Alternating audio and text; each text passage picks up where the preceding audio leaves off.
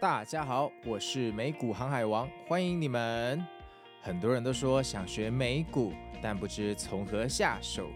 在这里呢，我会跟大家分享自己多年的实战经验和心法，和大家一起出海航行哦。让我们一起成为美股航海王啊吧！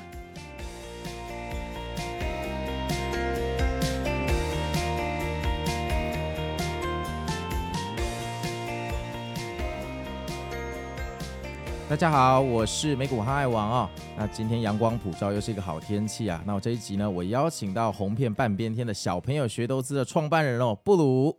Hello，大家好，我是小朋友学投资的布鲁。那布鲁他大家知道，他把小朋友学投资经营的有声有色啊。最近还推出一个布鲁的放风筝选股的 A P P 哦。那我们今天请他当来宾，主要就是要聊一聊，第一就是他以前被称为外资金童，在外资到底有什么有趣的工作秘闻？因为我们散户通常都不知道外资在干嘛，我们就觉得。外资就大魔王嘛。第二个就是要跟他聊一下，为什么会想要创立啊？小朋友学投资是有什么伟大的梦想没有实现，想要造福世人吗？那最后再来聊一下他现在最新的代表作，就是他的选股风筝 A P P 哦。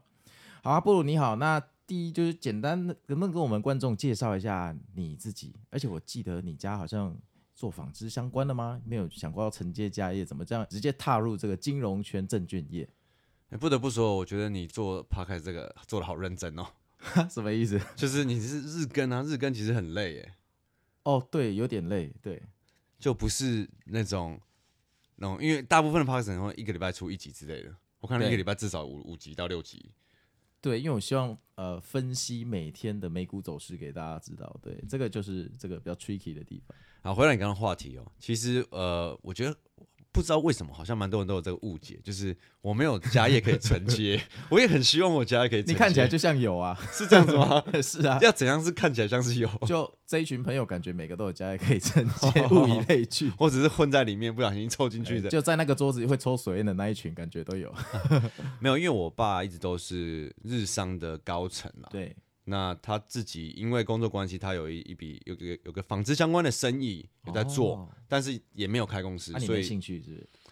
因为我知道做这个应该会饿死吧？不是？会吗？你爸爸做那么好，那纺织对不对？ 没有，你看这一两年状况这么差，哦应该你说靠这个就饿死了吧？ COVID nineteen 是不是？没有，是从 COVID 结束以后，对，去年呃五六月到今年，中国状况又很差嘛，所以这一哦块产业的状况是非常非常差的。所以有受到一点打击，对不呃，对？应该是打击到已经被打趴在地上躺很久了。可是你当年在十年前的时候，呃，做这个人生重大十字路口决定的时候，那个还没有，那个时候还没有 COVID 那一天，那个时候你是对纺织完全没兴趣，你觉得它它没办法给你爆发式的一个财富的增长，所以你选择金融业，哦，我那时候根本不知道我爸在做，我爸有在做这个生 意。是这样讲的吗？我是一直到呃离开金融圈，我爸才说：“哎、你有空的话，你来帮我一下这一块。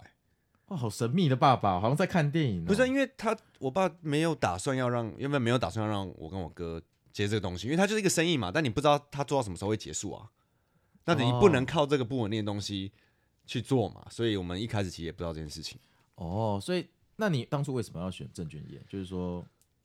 呃，是有什么特别的理由吗？还是你是学本科系的，所以你就是就毕业后之后就到金融相关领域去工作？诶、我不是本科系的，我一开始也是找了非常多的工作，然后最后，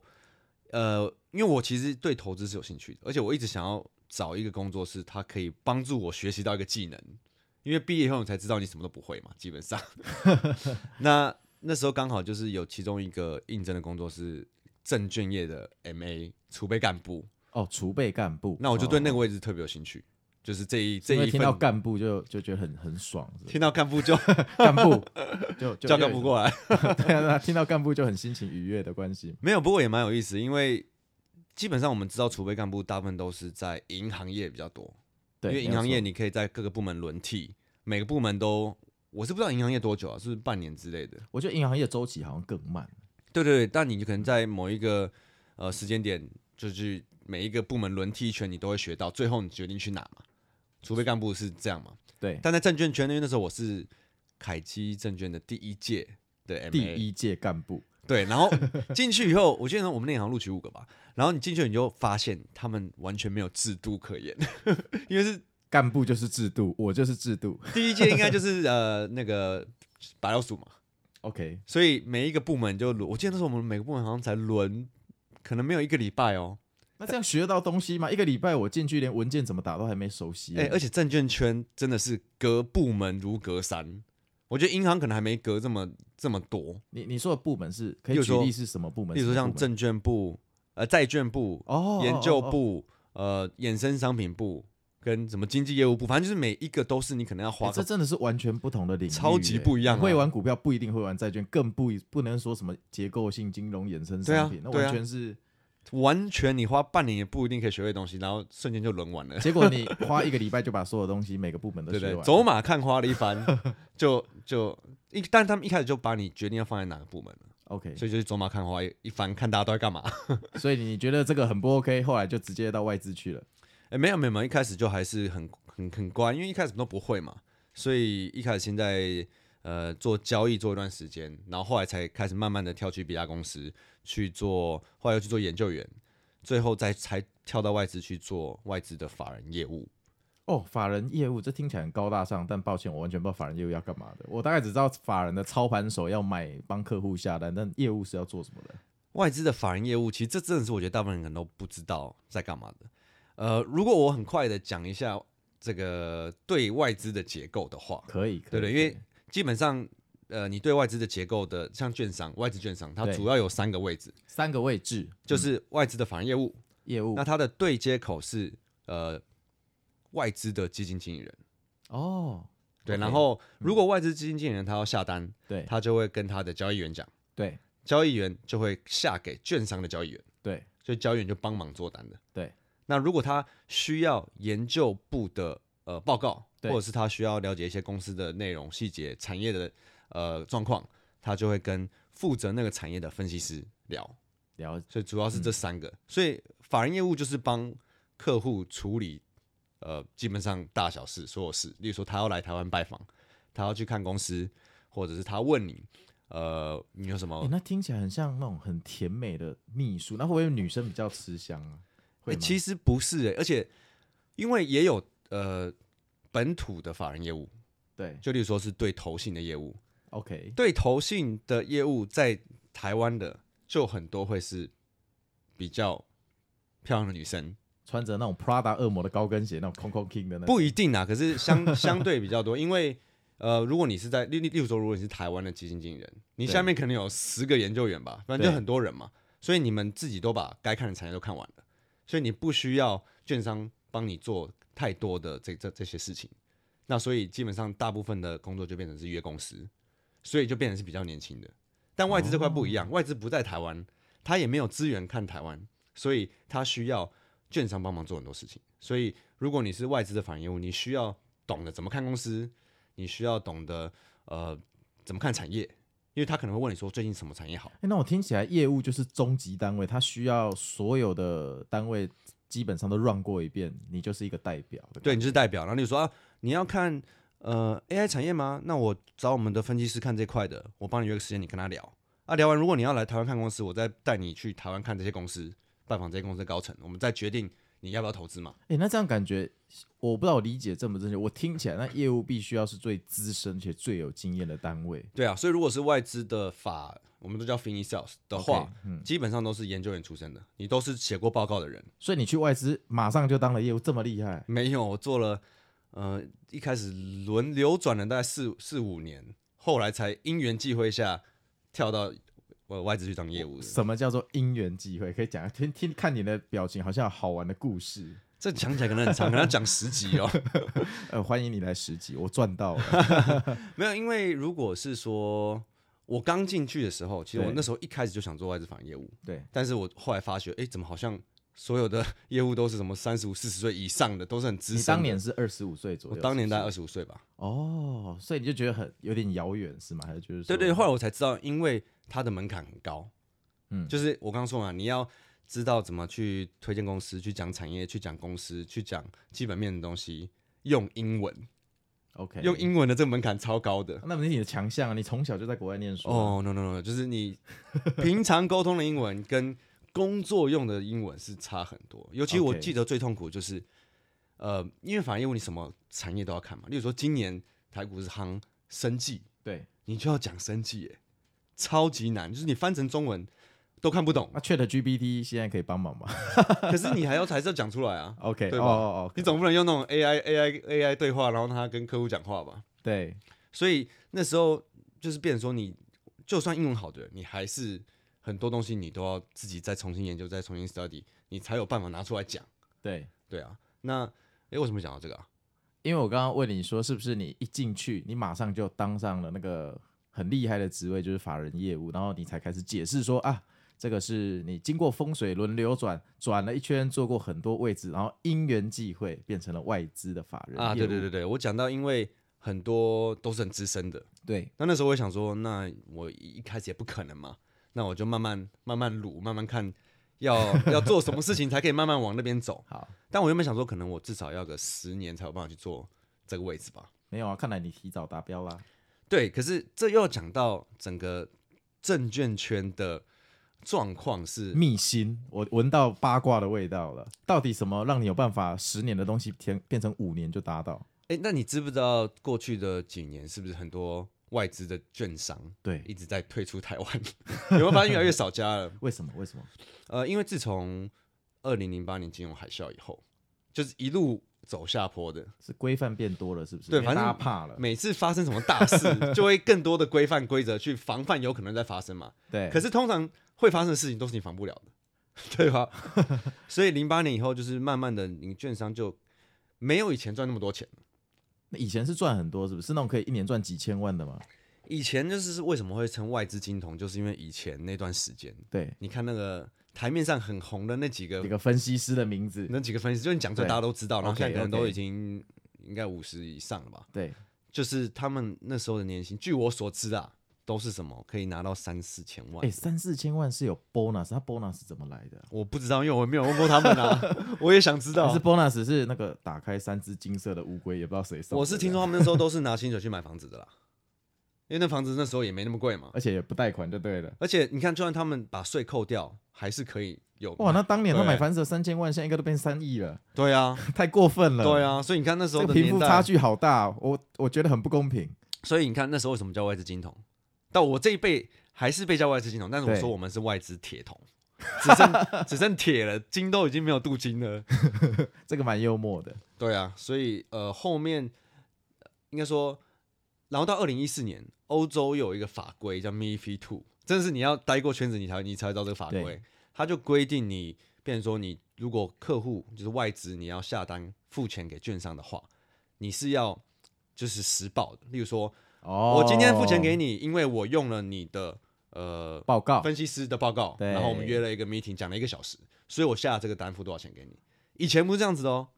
以前是 freestyle 的，听起来就是以前可以收回扣，后来没办法，要实报实销。我猜的正确。对对对对，很像的。例如 说，我但我也是听以前的，哎、我讲这个，我节目不会被黑掉，这可以哦，这可以这讲。人这还好啦，我 们我们节目都比你黄多了，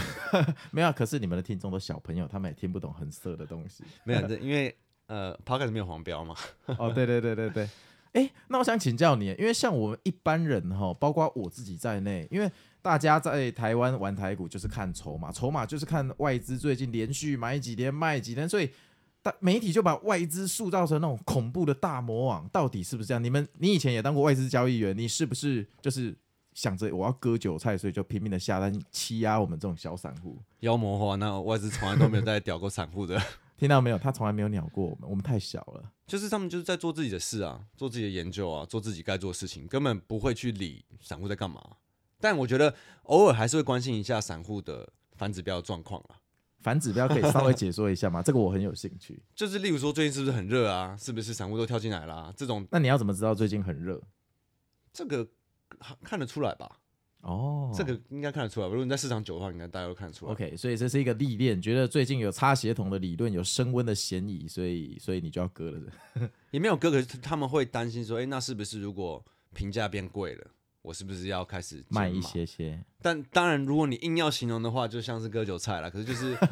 就是外资没有在理这些事情的、啊哦，好啊。那回到刚刚的问题，就是法人业务，那你觉得法人业务还有没有更多有趣的事情可以跟我们分享？就是说，为什么？因为我知道你后来去创业做小朋友学投资，可是法人业务基本上听起来已经是外资的最好的位置，那为什么会想要离开去做小朋友学投资？呃，法人业务其实我觉得在这个位置后来，呃，学到一个很大的东西，就是我我发觉台湾这真的是一个很小的市场。对，你很多人，如果你做做台股，你不知道，你会真的会不知道这件事情。但是接触过很多法人啊、呃尤其是外资，你会知道说啊，台湾真的就是这么小，因为很多大部分的法人他都有一个规则在做事情嘛。对对规对则你，不管是任何的基金，如果是对冲基金，你是寿险基金，你是任何的基金，你都有一个规则。这个规则是指说，譬如说你的现金要多少以上，或持股的百分比不能超过多少以上，就是一些防止你乱搞的一些规则。对，就因因为我在做反业务的时候，我接触的外资客户少说上百家嘛，嗯，那你常常要接触新的，例如说，呃，我我晚期就是嗯、快要快要离开的那几年，我有开发很多马来西亚的客户，马来西亚马来西亚那时候也是钱很多，他们要找地方投资， ，OK，那很多客户就是他们没有看过台湾的股市，所以他们我需要跟他们介介绍。这个就是法人业务的功用。你等于是一个小小的 CEO 扛起下面所有的业务。对，然后因为有有时候是他们来台湾办网站公司嘛，啊，有时候是我们会把公司带去那边哦，跟他们聊，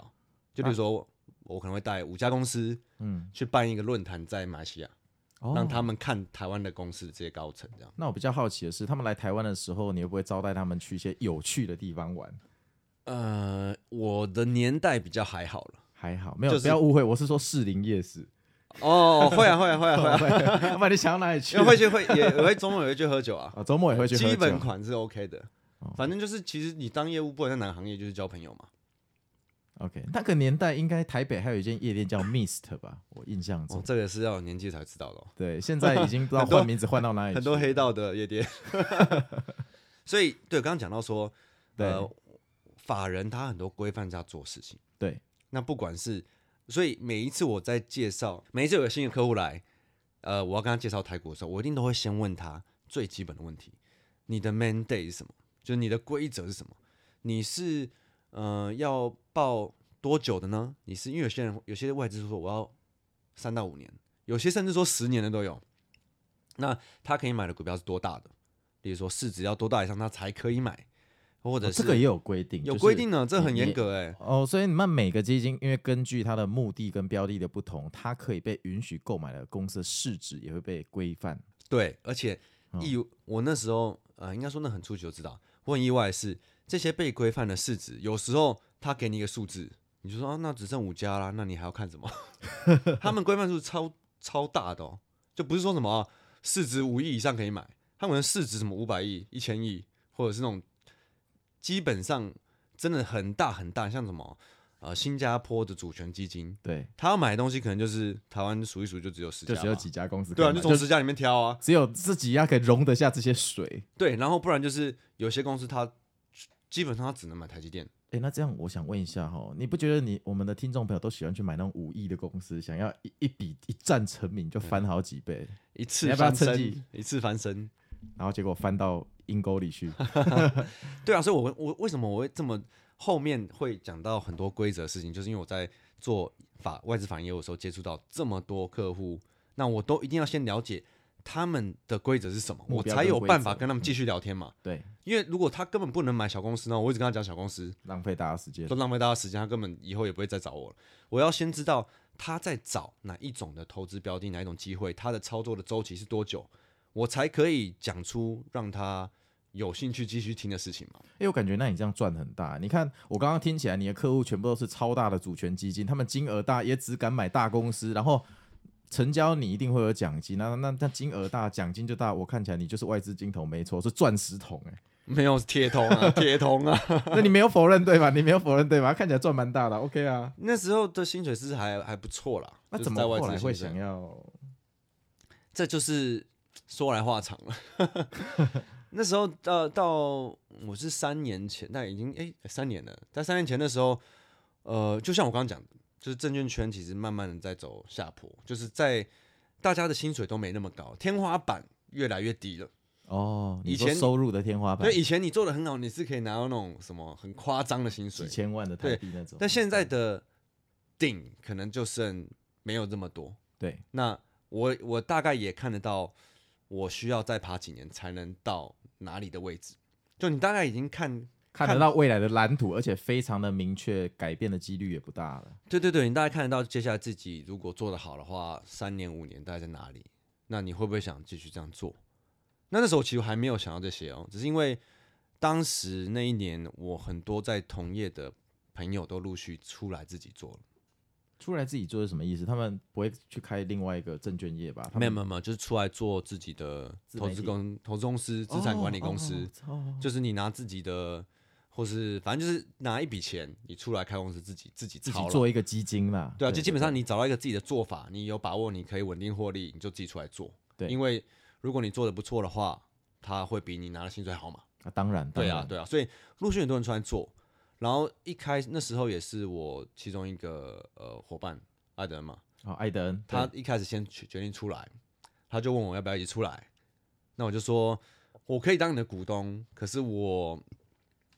我我觉得我不行过那种哦，好像每天就是靠做股票生活的，哦你不想要靠资本利的，纯粹资本利的生活，对对，因为我不知道，可能是因为我的个性或是家教的关系，就我是比较偏保守的，布要跟鲁的爸爸表示，为什么我一直中 枪？对对，就是我我我，因为我一开始就想到，那万一盘不好呢？因为我知道有时候盘不好，市场不好可以维持一年呢。对啊，这个时那候我散户就说空爆他，我们今天逢高就空，然后你后来就看到散户被抬出去了。 对啊，因为你你现在做专职，你知道吗？就是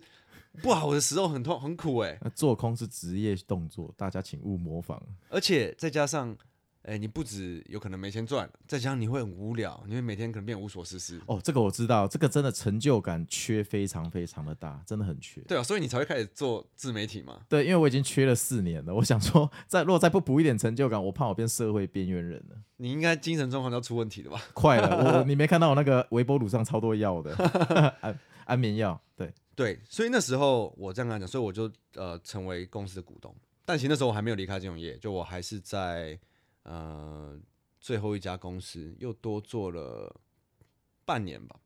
半年。那因为那时候呃我们就同时开始在股市报告同学会，哦，我知写道，我文知道章那个红色的那个，我记得它是 logo 是红色的，对对，艾伦一开始先开始用嘛，然后他一开始用还被大家笑哎、就是为什？么因为金融圈都会觉得你干嘛跟散户为伍啊，谁谁的就就你 low 干啊？嘛做这些你事干情嘛啊？跟他们？对啊，很 low 啊！你想要红吗？你想要当老师吗？那种就是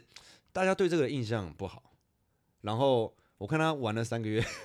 好像有点好像有点可怜。我说哎我跟你一起玩啊，就是反正我我们就一起一起一起啦，这写样文章。一起写文章。可是那然个后时候你们流量就很大了吧？我看那个时候你们就已经做的很好了。没有，那时候就是我们都写一些，我都写一些很无厘无厘头的文章，就乱乱写一通，就跟平常金融的东西不像这样。难怪你会红，然后后面做了大概半年，流量有有起来，就流量还 OK 啦。然后我们那时候在想说，那是不是要做一些不一样的事情？那个时候大概是几年？你记得吗？这个非常20关键的时间，二，零二零的六月、七月左所右，以已经熔断过了。二零二零的六月、七月，对对，三月就疯狂三熔月断，对，三四月开始做这件事情的嘛，三三四五月开始写文章的。对，那时候也没想太多啊，反正就是想说，因为外资的生态真的太神秘了，我们不如跟大家分享一下吧。对因为其实外资金童，我觉得真的是形容非常好。外资在我们一般散户眼中看起来就像一个高冷的贵族，就很神秘，好像高大上，就不知道他们在冲啥小，然后就觉得外资妈的就大猫就割我们散户，大家基本上应该都有这个印象。对，所以我们就边分享，然后流量那时候还好像还不错。那我就想说，我们是不是可以把这个，嗯，试着做多一点？例如说，我们可以做 podcast 啊，那我们那时候都还考虑 YouTube，我们不知道，我们想说，哎、或许可以多做一些事。那我觉得，如果要做这些事的话，我可能时间会不够用，我就考虑说我要不要离开，哦，就是要不要考虑正式离开公司？因为因为那时候我觉得十年刚好又是倦怠期。你你你那时候你也这十年吗你学我的吧？你是偷我的台没有词，偷可 是我是真的个十年了，因为十年的时候，你会开始觉得，这不是我要的生活，有这种感觉吗？而且我那时候觉得，因为我们每天七点要开会，所以每天都是在六点多要起床，每天哦，那几点下 班？十年，呃，后面大概都是五五五点六点吧，哦，所以你们的工作时间偏早啦。偏早。那我我又很常出差，就是我一开始哎、一开始出差是好玩的，出差到后来就觉得哦，真的很很倦对，怠。那个航空公司我已经金卡了，你不用再帮我累积了，那个都是公司的点数这我 样。那时候一呃一年每一季可能要去香港，然后马来西亚，我有一年要去了四五次，新加坡也要去，反正你要去常去见这些外资客户。那你出差过最远的，就是说因为公司名出差最远的地方是哪里？还好我都在亚洲，哦，那你输哦。你知道我离职前我去哪里出差吗？我去秘鲁，为什么要去秘鲁？你秘不鲁就做是 app 的传说中那个马丘比丘，你知道吗？天空之城马丘比丘那个秘鲁，没有，因为那个时候你去马丘比丘出差哦， 呃，就是秘鲁，秘鲁的首都。然后那个时候我们就是 App 要跟一个化妆公司合作，然后他他在那边非常的巨大，所以我们去拜访他。所以我记得那个时候飞机飞了快三十个小时， 就是你要先飞到阿转姆斯特丹，再从阿姆斯特丹再转机，等于是把整个地球飞了一转遍，转到烂掉。哎，转到烂掉。对，不过我觉得就是那种疲倦感啊，就是你一直出嗯差，然后你就开始，我就开始觉得哦，好像一直在做一样的事情，然后短期的这个天花板你大概又看得见，所以我就觉得说，那如果我有机会做不一样的事情，我是不是现在不试就没机会了？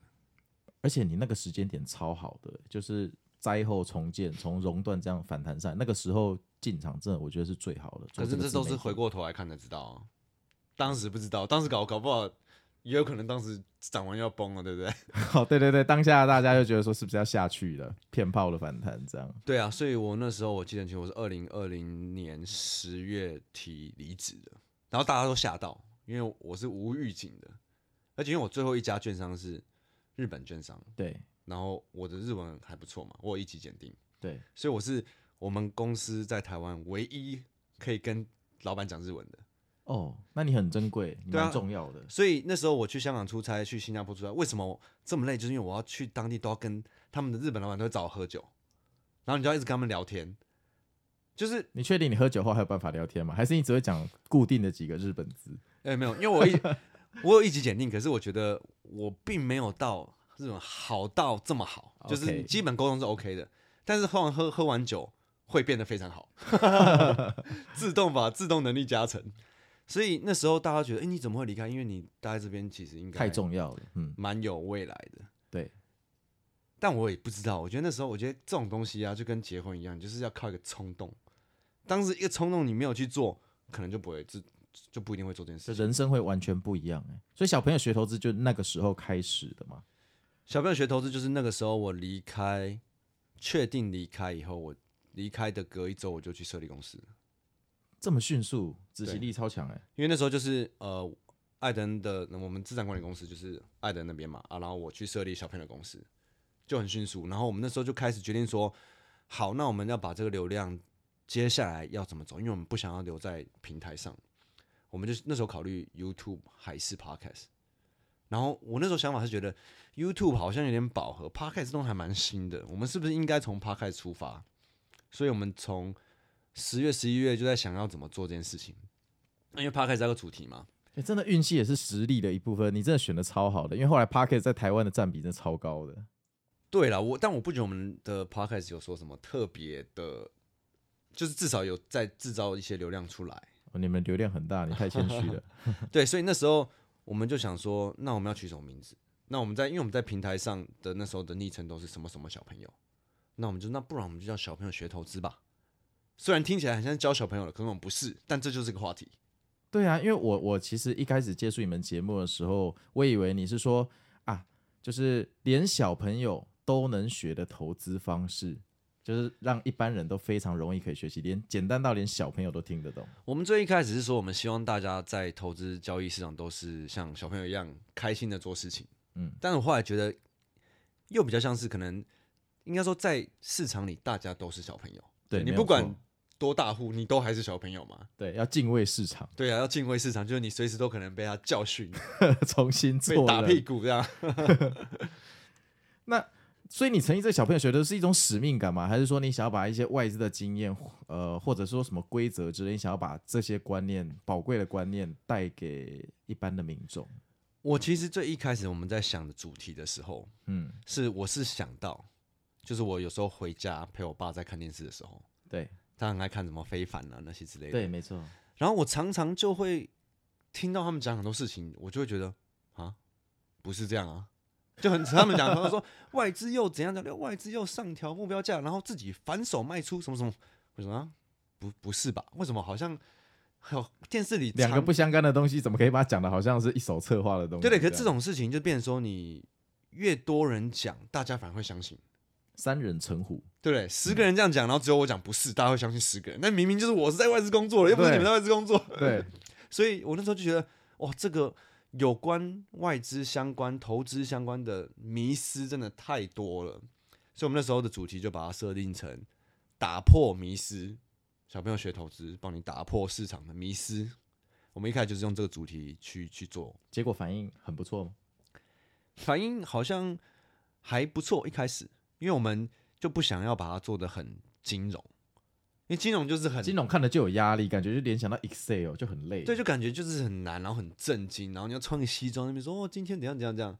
然后我们就把它变成比较像是我们自自称自自称是比较像是综艺节目啦。其实你们的 IG 有七八万个粉丝，然后每次我点到你们 IG 的时候，我就好像点到那个大陆看漫画的 APP 的感觉，就这样，就真的啊，就很亲切啊，就是。就是因为很多博主他的 IG 就是一堆什么产业报告，呃，强势股分析，那封面看起来就是简洁优雅，但是比较冰冷。但你我每次点到你们那边，不知道为什么，我觉得心情就很好，好像我要去放风筝了。 对我们就是比较走一个没有这么严肃的路线，所以我但我们后来都觉得我们的节目好像比较像是七成综艺，三成金融这样。啊这个是我也需要 的。 对，就是比较我我们是希望可以把这个有关金融投资相关的门槛降低啊，因为讲到这个，好像大家都很很有害怕，会害怕。，对，大家好像是会害怕大的，家就觉得我不是本科系，我凭什么有资格在市场上赚钱？一般人会怕。对，然后又很多迷失，就变成说市场上很多你去找的资讯可能还是错的。虽然说这两年两三年来真的很多呃很多人在网络上分享啊，但是就变成说你不不是每个人的做法都适合每个人嘛。对啊，而且说实话，他们分享资讯也无从查证，就有时候这种东西就是你太相信也是很危险。其实，对啊，所以就慢慢的，我你要说有什么使命感吗？我觉得一开始其实是想要帮大家降低这个门槛吧，就是呃，尤其是初初入市场的小白，如对，果你可以听一些比较幽默的东西，从中去去知道一些该知道的事情，或者是啊、呃破解一些迷失。还有教他们正确观念嘛？我看你们蛮常在宣导观念的，对啊，我们是一开始也是希望呃，你怎么有点叹气的感觉？因为我觉得真的很多事情就是你一开始想做的跟后面真的是怎么样是两回事。哦，怎么说怎么 说？就是说我们说啊，我们希望可以多帮一些人，不要好像走过很多我们以前嗯、呃犯过的错，对吧？对对你一开始你一定是也是这样觉得嘛。对，可是我们后来发觉，很多错就是他们要自己摔倒过才会知道的，你怎么跟他讲都没有用。就像是爸妈小时候跟你讲，你小时候你爸妈跟你讲什么，你都要自己做做。小时候就做说错人你才知不道要说谎，不要偷拿爸爸抽屉的钱，结果还是继续偷拿。对，就是例如说呃。不要急，就是你要怎么怎么不要急，但是小你一定都很急的，年轻的时候一定都很急啊。对啊，所以这种很多时候就是你跟他们讲，那他们能不能接受？就是我真的觉得你把另一回事听众当小朋友，我觉得你是他们父亲。其实你刚刚讲话的态度有一种让我觉得在看自己的孩子说，哎，讲了就讲了， 但是他们就是要自己跌倒，宫每天啊，对啊，可是我你不觉得好像长大以后就是真的是这样子、哦，你也会这么觉得啊？我回头看我自己，真的也是这样子啊。 OK，好，那那你成立了小朋友学投资之后，好、你觉得你的生活的成就感有增加吗？因为据我所知，你们真的做得很好哦，就是无论是观念的分享上，观念的分享上，或者是你们核心用户的粘着力，其实都非常非常高。我觉得成就感在前第一年的时候特别强，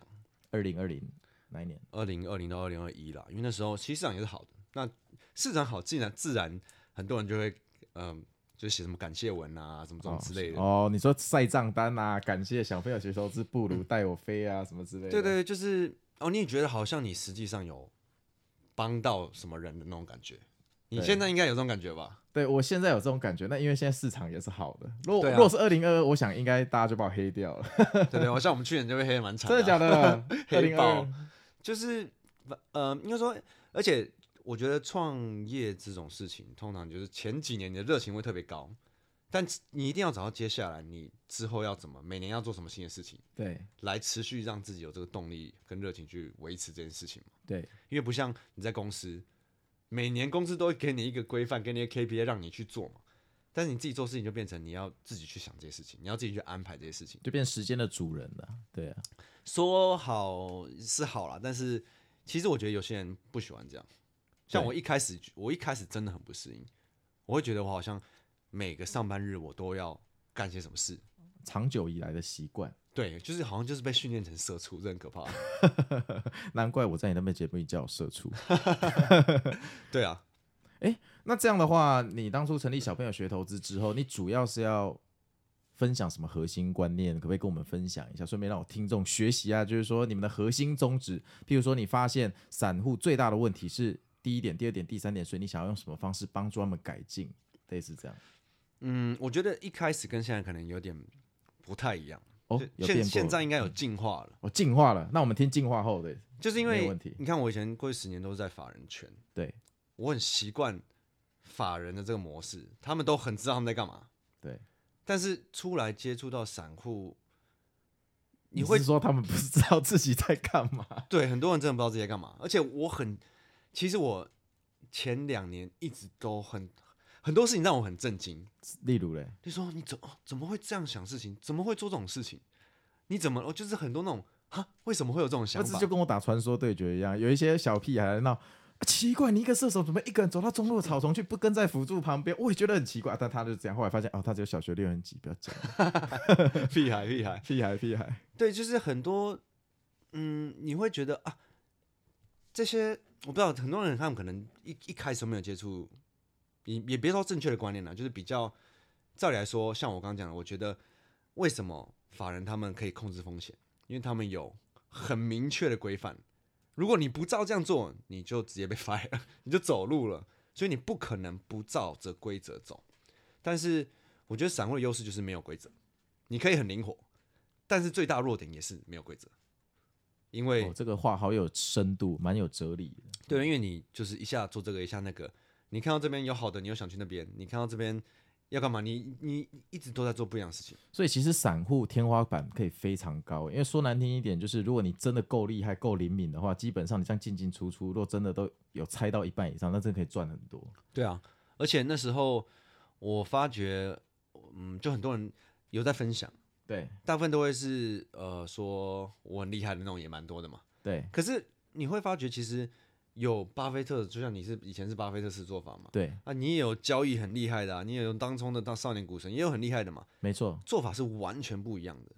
但是我发觉很多，尤其是新手，他们根本搞不清差别，他们就觉得股票就是买了就会赚钱的那种感觉。嗯、对我以前是这么觉得。他他他在说我啦，以前十年前的我。哎、可是我觉得你是很初期就很知道自己在干嘛的人呢、认真。对啊，你不是你那时候还不是会写日志，然后你会去研究基本面，你会知道这些。其实我觉得很多人都不知道的事情，很多初学者都不知道的事情。那不然，像你们的听众，大部分都怎么决定要买什么股票？你看电 视讲讲什么？ 我不知道了，就是各种理由都有。各真的种是理由，你听过最扯的理由？我听过最扯，很多很扯的，例如说他看到这个，然后他他在听到 A，他去买 B，超为超什么多看到这种 A 要买 B？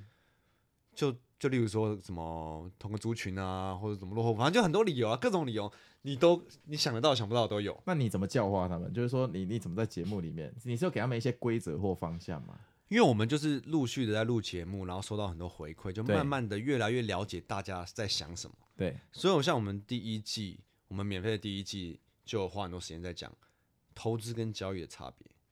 对，如果你是投资的人，你是巴菲特式做法，你一定是买碟嘛，而且是要买碟很多的那种碟，对，那是价值投资嘛。没错，那你不可能跟交易的做法是一样的，那交易是顺势嘛。交易你是买涨，你要更涨嘛，对，所以如果不涨你就要卖了嘛。可是我觉得这最大的问题就是，我们每个人都说我们自己在投资，但其实我们的手都在做交易，所以就变成说，顺势交易到顶峰的时候，出事的时候，我们有可能用投资的方式去凹单，所以最后就两边都不是规则混在一起。对，你我知们道刚才吗，讲那个假投资真交易，没错，就你你套牢这边投资了嘛。对啊，然后当冲一当冲一旦套牢就变波段了啊、对啊，所以我就想说，如果我也可以设计一个东西，是让呃，大家知道自己的，你要从哪里去设定你自己的规则、你自己的规范。那对我来说，我觉得啊，因为我发觉还有一个很大问题， 对，就是很多很多人一直在做着非常不适合自己的事情。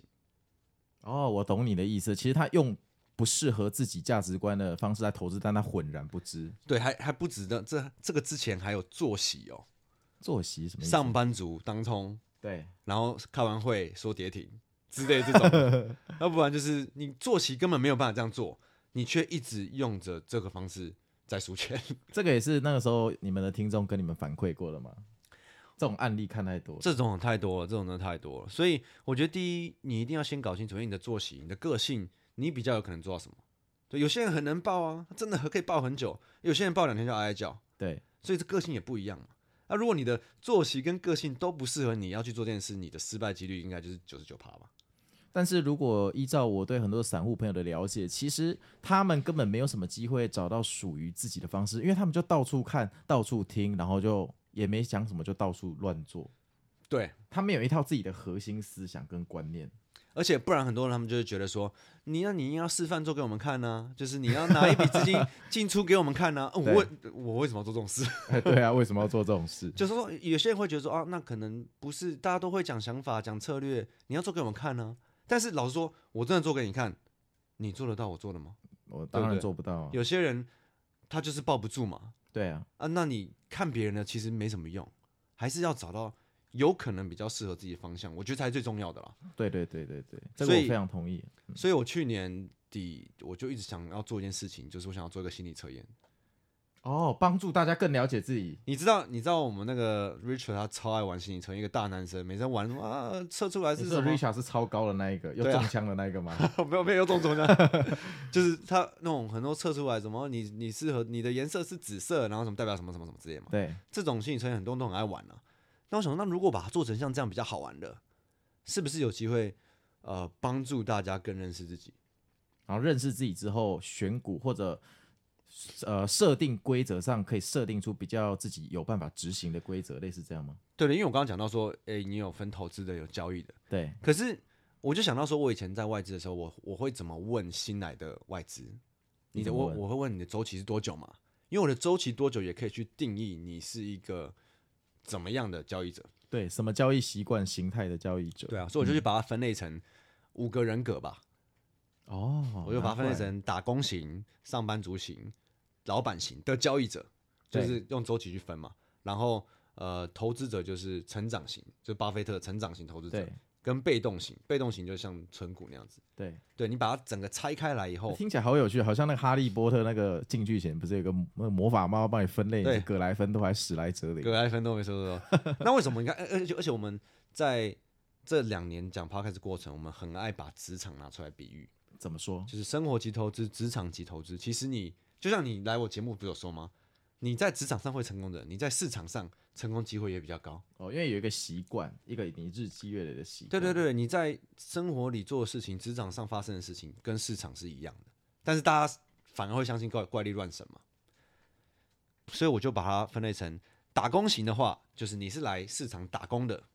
你没有拿到钱就该走了。对那如果是上班族型的话，你就是把上班、把市场当一个副业，你希望每一个月至少可以领到一份薪水，现金流对对吗？啊，老板型的话，老板因为老板不是一天到晚领薪水的、啊，他老是板发薪水的，对啊，老板有可能半年、一年分一次红嘛，对所以你就做比较长期的交易，做一个大主流的那种交易，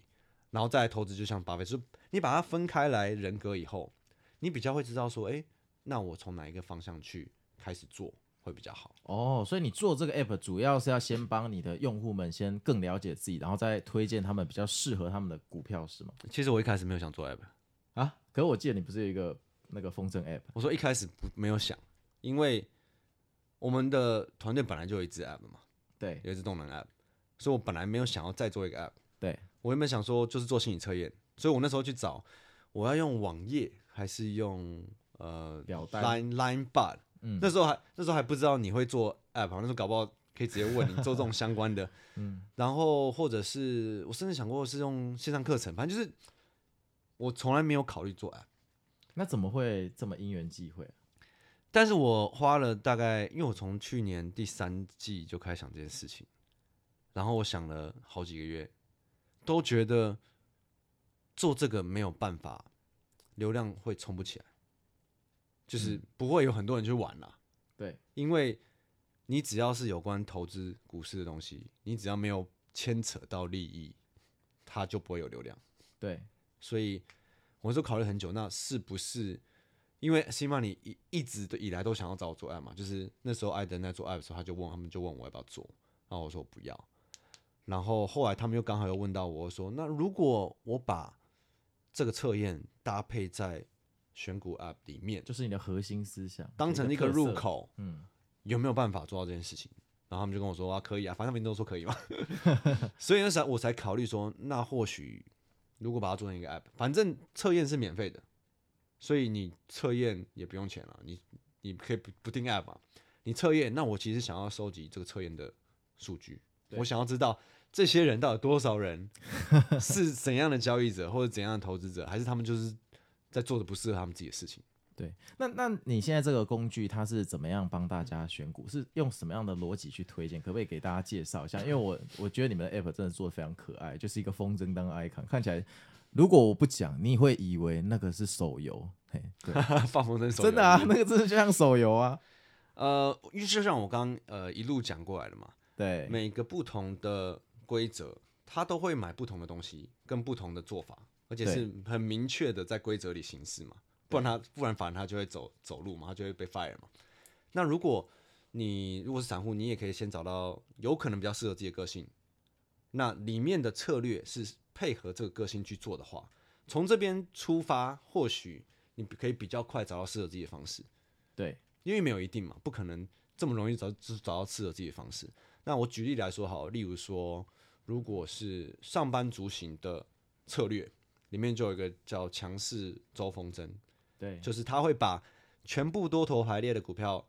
筛出来，上涨到一个抛出，它会筛出来。那我就喜欢用成值的成交金额的这个排行，或者对是年增呃营收年增率的排行。对，就是基本上你用这两个方式，你一定可以找到今年的市场主流有可能是什么。对，那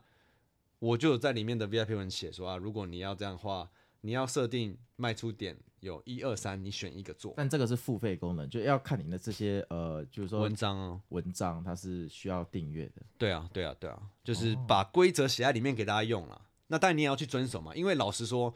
其实你看现实生活中，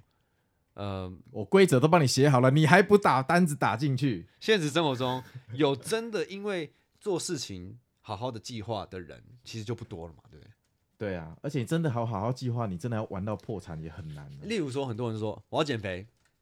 就这样，对不是说哦，那我要开始每个月呃每天运动多久，我每餐吃饭要吃什么，应该照理说你有个很明确的计划执行嘛。对但是有这个计划的人就已经少数了，我跟十个里面你可能只有两个有实际上有计划，应该是一个了。对，只有一个，然后九个都说我要减肥，就这样。对那一个重点是剩一个，然后你要好好的真的执行计划的人，可能剩半个。对 啊，因为要就是持之以恒嘛。超级少啊嘛，所以你看，连在生活中都这么少，更别说在市场里。可是那个真的你也帮不了他，你真的能做到最大限度，就是说这档股票你建议停损、停利怎么设，你没有办法帮他下单啊。我觉得我能做到最大就是，我帮你归类出你的作息、你的个性比较可能适合哪一个，就哪一个你比较有机会做得到。那再给你策略里面的规则，你可以照规则去做，但我也没有办法就是强迫你做这件事情。但是如果你照着这个做，至少你不会受重伤但。是要享受到这么 VIP 的服务，它是需要订订呃就付钱订阅的，对不对？呃，规则 VIP 文那时候订阅来哎、看那得到啊、那是多少钱？我记得你现在好像有在特价中，我看到你的海报，然后写什么那个布鲁，就是呃这个 VIP 制，然后现在特价中，要不要顺便介绍一下 那？个小编用的，好像只有四天，看四天是快结束的意思吗？应该上的时候就结束了吧？哦，是啊对吧、销售这块我就我都没有来碰了， ，OK OK OK，所以我觉得至少你，呃，如果你可以像法人一样，你有个规规则规范下去做事，那规则最大的意义就是在风险的回避嘛，风险规避，因为我们原本还要聊到说这些不同的基金的的规则嘛，那那其实真的是太多可以讲了。如果你在对啊规则下做事，你就基本上你不会受重伤，就像去年的市场，你也不会被扫出场嘛，因为你只要放弃了，你就你就没有机会等到转机了嘛。哎说到基金，那像那些像那种专门在卖空的那种 hedge fund 那种对冲基金，他们也有规则吗？还是他们规则不是相对比较 free 一点？因为你觉得他们是对冲，所以规则比较 free 嘛。感觉对，感觉他们就是白刀子进红刀子出的那一种江湖的，我觉 得跟大家想的就是相反，真的，他们对的特别严谨。这种规则特别严格，就你反而是做长线的，他们规则很简单啊，就是他了不起就是哦，你这档不能买超过多少趴、然后你就是要买一些基本面怎样条件达到的。可对冲，它所谓为什么叫对冲？因为它要对冲风险嘛。对冲风险，因为它有做空嘛，只有对对冲基金才会做空嘛。对，那他们很多的规则是那种，就像那个你有看那个 Billions 吗？有啊，亿那个万对对对对对，美剧的那个，他就是对在讲，呃，前身是 SAC 的这家公司叫现在叫 Point Seven Two，Steve 对 Cohen 嘛，他们的做法就是，他们对冲的条件超级严格，哦，所以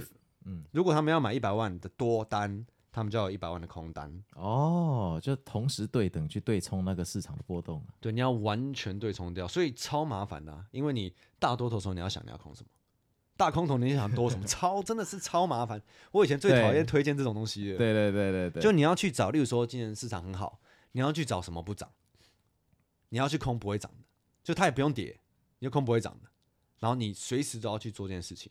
然后例如说他们还有设定你整个部位可能跌到五趴就要被强制出场，这么严格五趴哎，整个部位哦，对啊，我觉得我的听众都是二十五趴，因为他们对冲基金嘛，他们不是在跟你玩长线要等的啊，所以他必须要马上看到行情，不然他这个单对成功的几率就对不高了所。以他们就是交易交易者嘛。如果他们买正方期待要上，不上反向的话，他就直接要砍掉。哎、我觉得这种心态很像大部分的散户，原来每个人都在玩对冲基金，大家都希望今天进去，明天就是要涨。对啊，所以就是你看，真的做法百百种，你要怎么去把它归类？归类完再给大家策略，再给一个规则。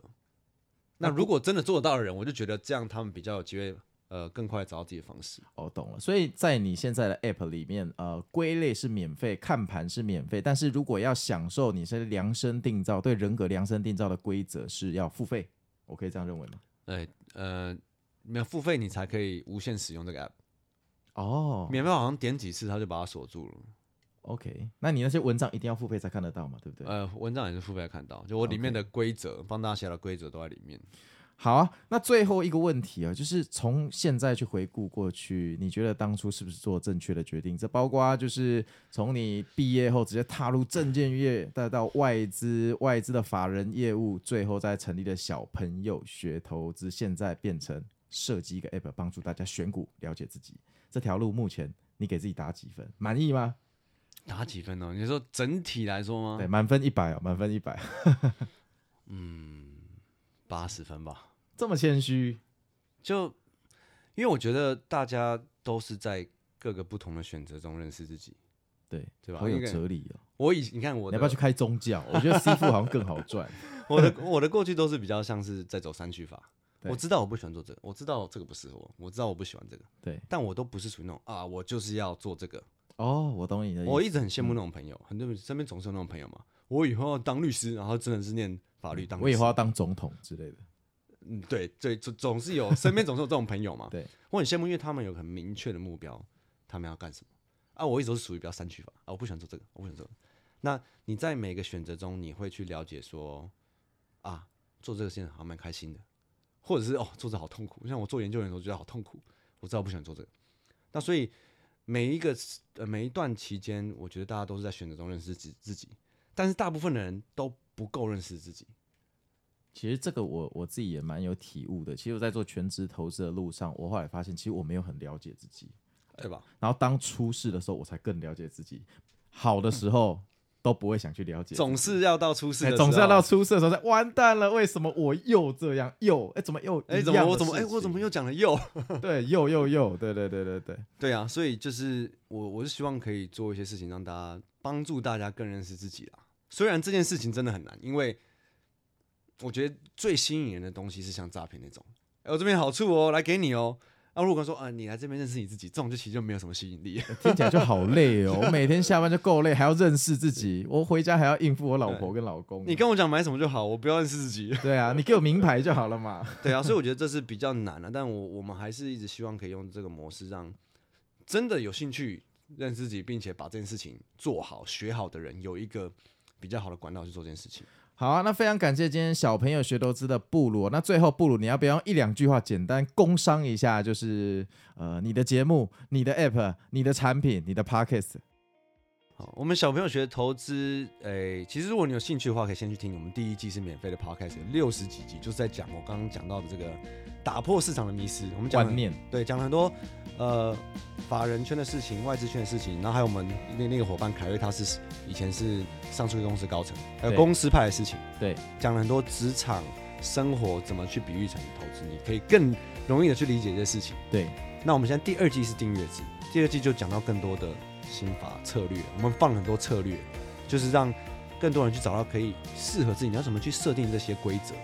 OK，对，然后另外的话，我们有还有我的放风筝 app，就我刚刚讲超到可爱的，你一定会觉得那是手游。的。对我一直就我就一直在问你啊，就是 要怎么把，因为你以前做 app 嘛，要怎么把这个做的？我觉得再更加点更好开头动画会更好。 对对，我我现在正在做这件事情。然后我们还有哦，我们我们其实有办自己的研讨会了，但那就是之后有机会再谈。听说你们还有一个传说对决的群组，啊，那个好像已经长杂草 了，那个现在已经大家比较没有在玩了啦。前一开始那时候玩的很凶，好啊，那今天非常感谢小朋友学投资的创办人布鲁来到我们的节目。那大家若对他们的 podcast 或 app 有兴趣的话，你可以去 App Store 哦，就是呃搜寻“小朋友学投资”啊、哦，或者是“布鲁放风筝”。那你也可以去 Apple Podcast 或各大 podcast 平台去搜寻“小朋友学投资”。那他们的节目很棒，啊非常亲切。IG 也可以去，我我非常喜欢他们 IG 的风格。每次我一看到那个，我就觉得精神气爽，好像亏的钱好像都没那么痛了哈。真的 假的？真的。好啊，那就那我是美股航海王，那今天就差不多到这里喽。那感谢布鲁，好，感谢美股航海王，好，那我们下次见喽，拜再见拜拜。